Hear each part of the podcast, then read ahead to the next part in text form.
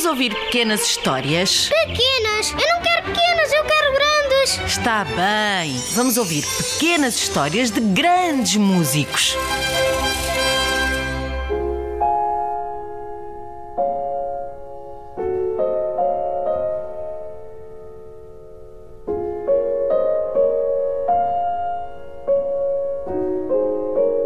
Sabes que esta música foi inspirada por um poema? Claire de Lune. Luar, de Paul Verlaine. Vou ler um bocadinho, está bem?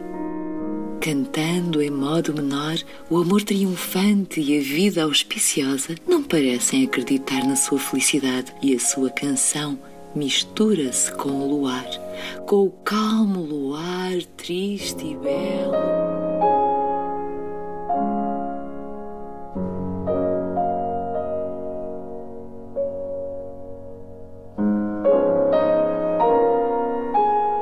O compositor foi Claude Achille Debussy, nascido em França no dia 22 de agosto de 1862. Cláudio Aquiles, que nome engraçado, não é?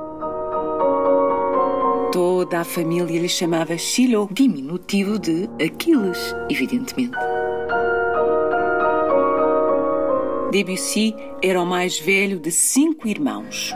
O avô E o bisavô, eram conhecidos por toda a gente como os de Bussy. Hum, talvez a família fosse originária desse sítio.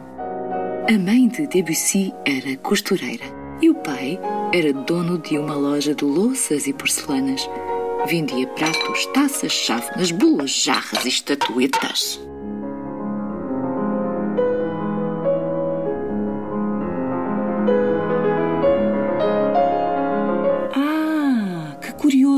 Sabes qual era o brinquedo preferido de Debussy? Sei, não era um brinquedo, era um sapo feito de porcelana.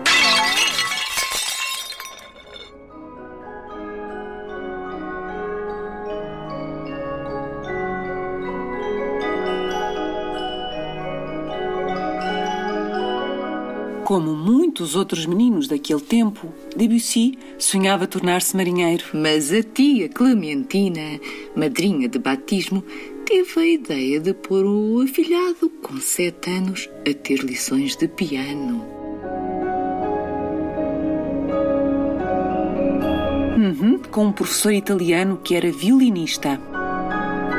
A vida nem sempre era fácil. Por exemplo, o pai de Debussy chegou a ser preso por razões políticas. Dizia-se que apoiava revolucionários comunistas, o que era proibido.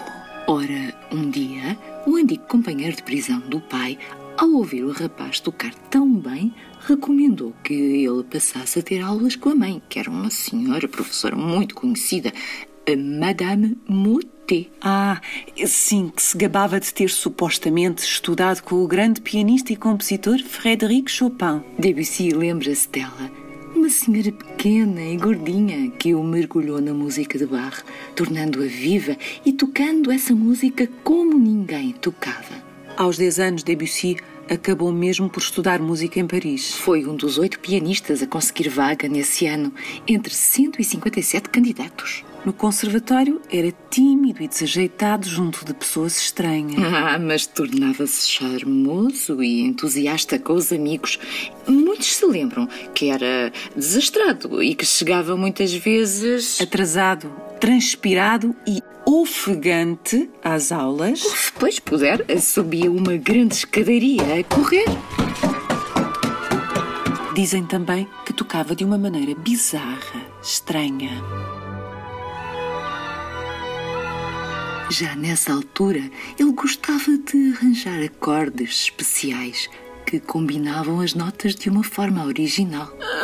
Aqui a juntar notas que não se juntam. Deste rapaz se junta. Ninguém compõe assim. Os outros não compõem assim. Irritavam-se os professores. Debussy, claro, ainda tentava explicar. Eu só posso compor a minha própria música, não consigo compor a música dos outros. Esforçou-se por mostrar o seu valor e ganhou o prémio de Roma com a peça O Filho Pródigo e continuou ao longo da sua carreira a adorar sonoridades, ritmos e melodias diferentes. Instrumentos vindos de países exóticos e de ilhas distantes. O gamelão de Java, xilofones, metalofones, gongos, ah, e claro, a harpa. Houve muitas pessoas que detestaram estas suas criações e o criticaram duramente. Mais quelle horreur! C'est ridicule Mais non! Exécrable Cette sonorité est impossible Mesmo as peças para piano que dedicou à sua filha Cláudia Emma em 1908 foram antecedidas, imaginem, por um pedido de desculpas. Escreveu assim: Para a minha adorada Chuchu, com as ternas desculpas do seu pai pela música que se segue.